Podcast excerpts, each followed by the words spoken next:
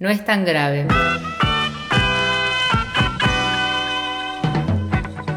El oasis de quienes pasaron de moda.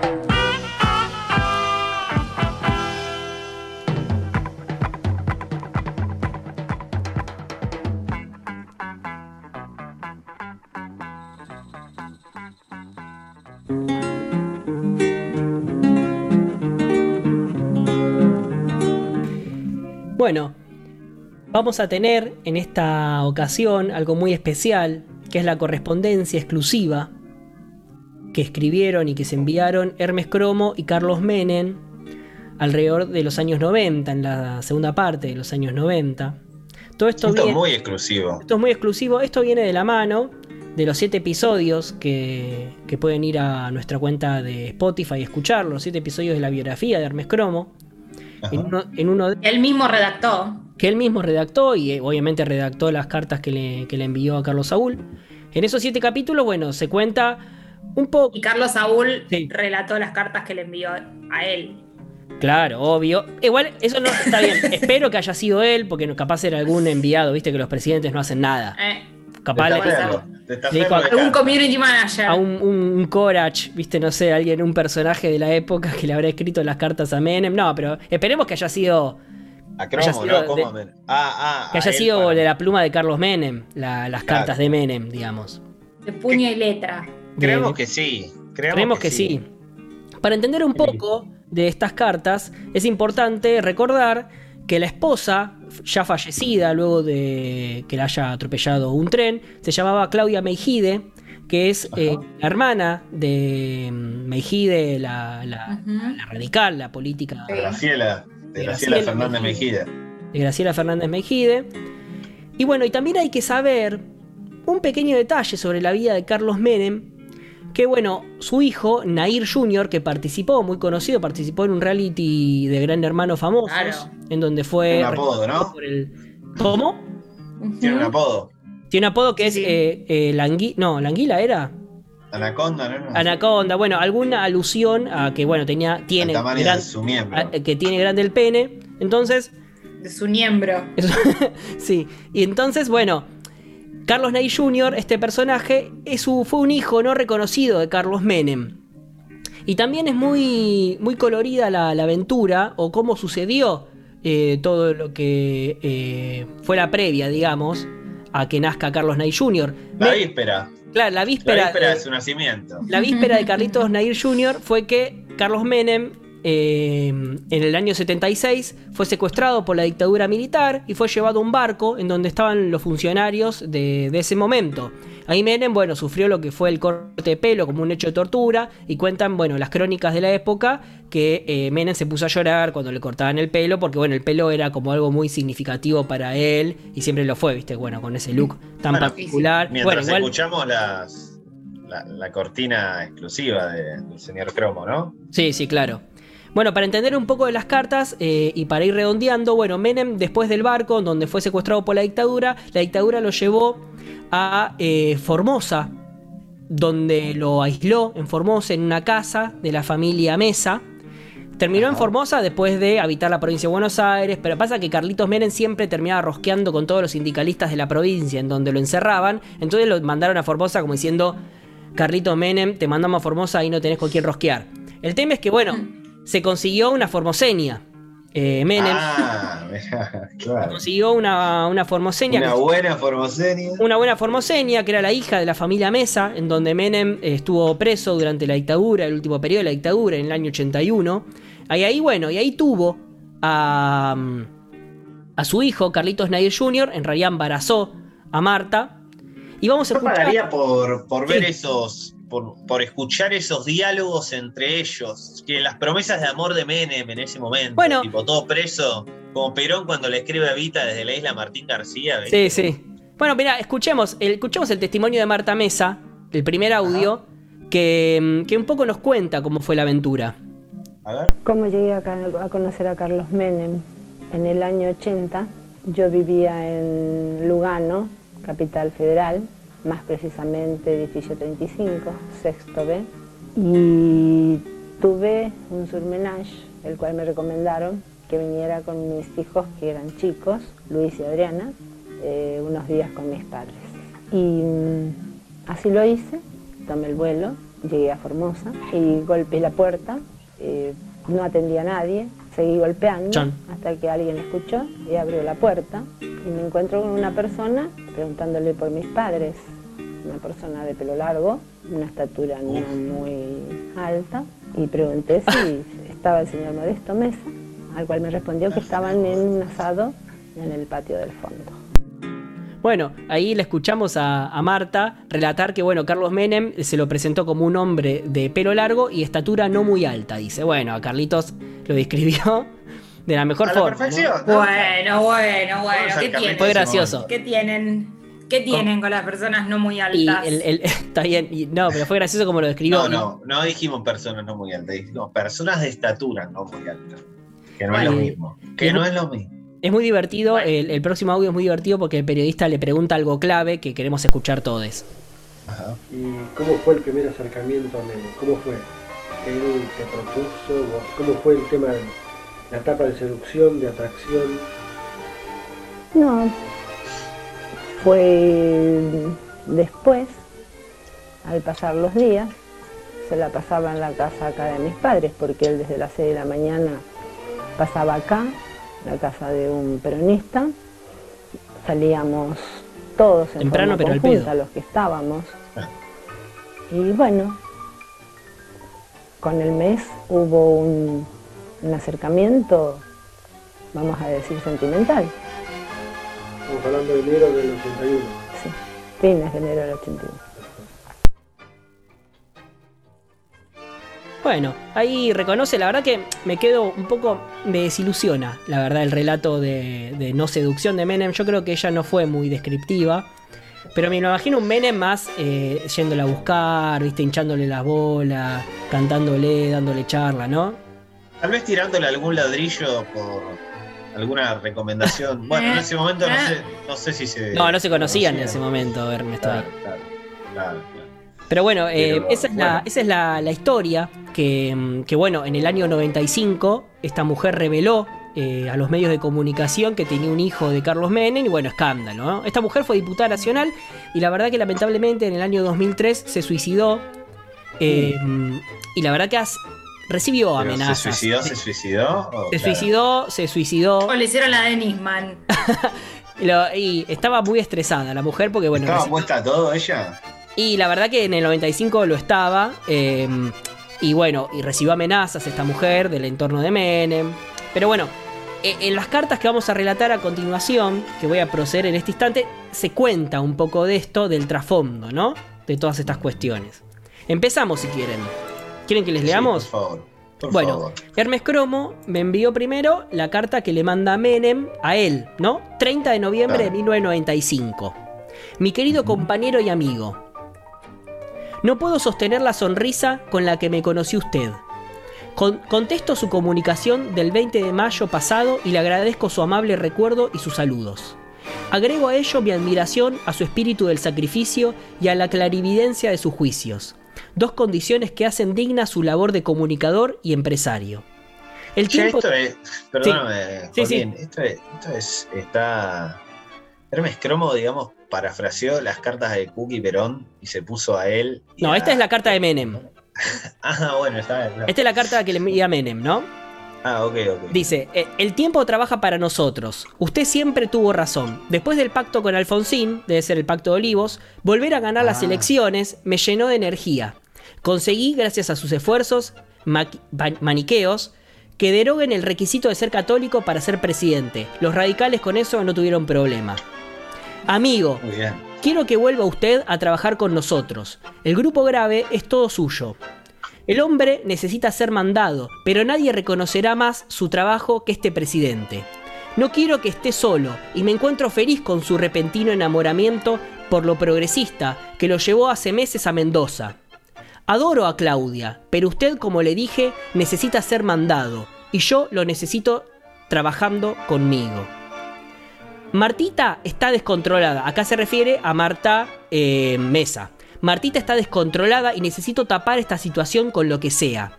Quiero disponer, como siempre dispuse, de la agenda aceitada del grupo grave, de su creatividad, mi querido amigo.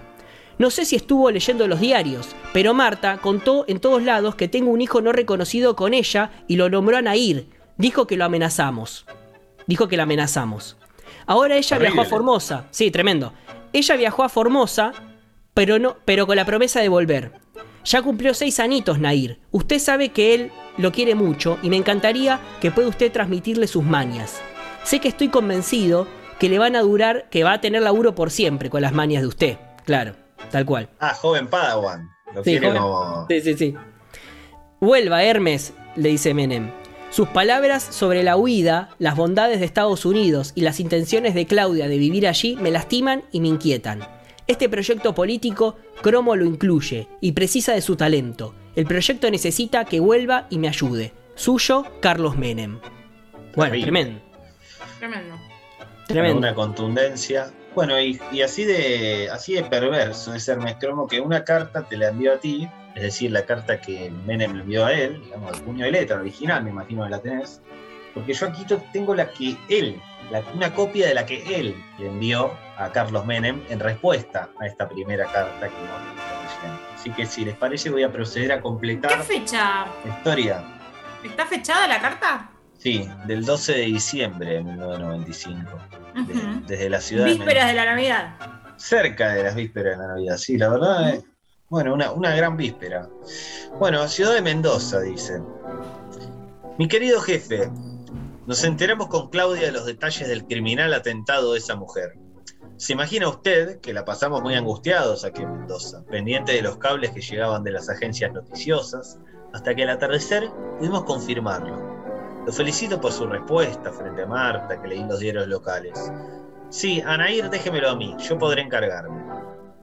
Estos actos de desesperación de esa familia de formosenios mugrosos, ah, se pone sarmientino, son síntomas del estadio espiritual que viven estos peronchos que usted tanto valora. Claro, es como el idealista. Acá está, Hermes, creo que está plagiando literalmente la relación de, con Perón, como yo creo que él lo quería llevar a Mendoza. Lo ves un poco así. ¿Qué haces vos rodeado de peronistas? Vos tenés que ser como yo, le decía, vamos a, o sea, así como Cook le decía Perón, general, ¿cómo puede ser que usted pudiendo elegir la Cuba de los Castro, elija la España de Franco? Bueno, él también, como le dice, ¿cómo puede ser, Menem, que te guste estar rodeado de peronistas? Bueno, le dice esto. Justamente, estos actos de desesperación de esa familia de formosenios mugrosos son síntomas del estadio espiritual que viven estos peronchos que usted tanto valora parte muy profunda la escritura de Cromo. De, todos modos, consideramos que hay límites, mi excelentísimo, y no nos hace ninguna gracia que ese paroxismo se exprese en tentativas contra su salud mental. Claro, lo quiere cuidar, ¿no? Es muy llamativo, perdón, que, perdón la, digresión, ¿no? Pero es muy llamativo cómo este, eh, la narrativa ¿no? y los recursos que usa, que usa Cromo ¿no? en esta oportunidad, en esta en esta relación epistolar que mantiene, ¿no? Este, es muy distinto a, después la narrativa ¿no? y los recursos que despliega en la escritura de su biografía. ¿No? Claro, como que se pone en el perfil de, súper formal y... Sí, sí, sí, como sabe, sabe, sabe, a quién se está dirigiendo. Sí, sí, y viaja a otra época, ¿no? Tal cual. Claro. sí, sí. Eh, Comparto su punto de vista, dice, sobre que sin mí el grupo grave no funciona. Yo soy partidario de continuar organizándonos. En esta etapa y circunstancias soy un maniático con un solo tema, la organización. Yo desde aquí, aunque quisiera, no podría volver a salvarlo de sus escándalos. Para conducir operaciones mediáticas se necesita estar en el teatro de operaciones, sabe usted, o muy próximo a él al menos aspecto que desgraciadamente yo no puedo alcanzar en las actuales circunstancias. De todos modos, no se aflija, usted siempre zafa de alguna u otra manera. Podría invocar a la indulgencia con su simpatía de la mejor manera, como para que se lo perdonen, apoyarse en los riojanos y salir adelante, como su admirado Ramón Díaz, por ejemplo. Claro, porque Ramón Díaz estaba haciendo una gran campaña en River, club del que Hermes Cromo es... Ah, claro, el riojano más famoso, el segundo riojano más famoso. Hermes Cromo es hincha de River, al igual que Carlos Menem, compartían esa pasión. Entonces, eh, bueno, hablaban de Ramón Díaz. No debe olvidar que usted en esta tarea es una especie de padre eterno de Naí. Le enviaré novedades. La única certeza es que no volveré para Buenos Aires nunca más.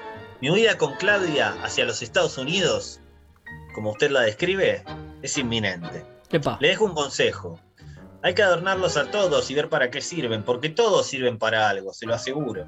Es cuestión de encontrar para qué. Lo que usted necesita es que lo obedezcan, no que lo amen, como tanto le gusta que ocurra. Suyo, circunstancialmente, Hermes Cromo. Bueno, una. Tremendo. porque me dio una despedida y, y, fue lo que pasó, porque nosotros conocemos el final y Hermes Cromo está en Estados Unidos en este momento y no volvió a la Argentina. No, y le cerró la puerta en la cara a Menem. Le dijo, bueno, flaco, ya, arreglate vos, vos vas a poder zafar como Ramón. O sea, muy bien, muy contundente. Sí, sí, vas a, vas a sí, te, tenés que rodear de los suyos, eh, usar ese carisma, eh, mover eh, un poco las, los pelos, ¿no? Esas, esas patillas que tenía y bueno, y salir adelante, como realmente salió Menem, ¿no? Que en el 2003 le ganó a Néstor en primera vuelta. Con hijos, sin hijos. Se supo, se supo restablecer. Bueno, de alguna manera también, Hermes Cromo toma esta, esta relación epistolar. Y yo creo que a él le hizo muy bien esa visita por el progresismo. Como que le dio mucho lenguaje también. Como que cuando estaba casado y en su mejor momento de enamoramiento estaba hablando, se ve que había leído a Marx seguramente. O sea, adquirió lenguaje que antes no. Claro, en la cárcel estuvo leyendo un montón. Bueno, un tipo que se ha forjado. Y nos ha mandado música también. Porque se ve que en esa época de visita por el progresismo, viajó a Cuba y si algo le quedó, además del ron, eh, en el corazón de Cuba, es la música. Mandó entonces Hermes Cromo una canción de una gran artista cubana llamada Yusa, y la canción se llama Amor de Millones. Vamos a disfrutarla en nombre de Cromo.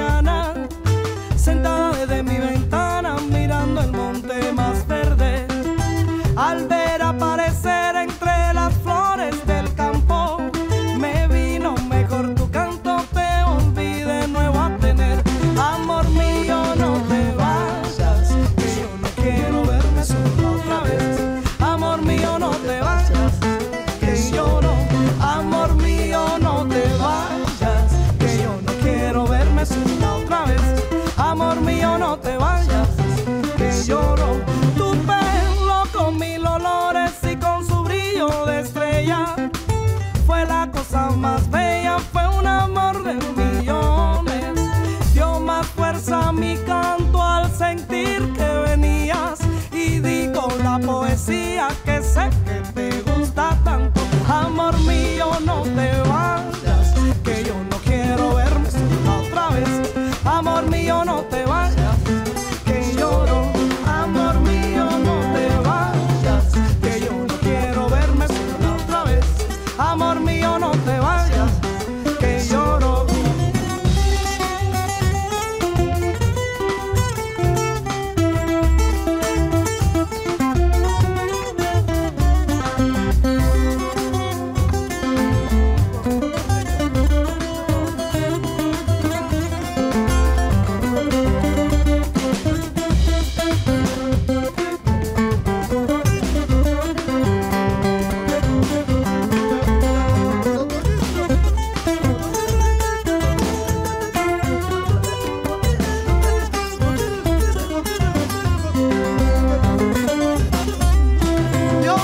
Ventana cuando se abren tus ojos y pienso en el antojo de tenerlo mañana.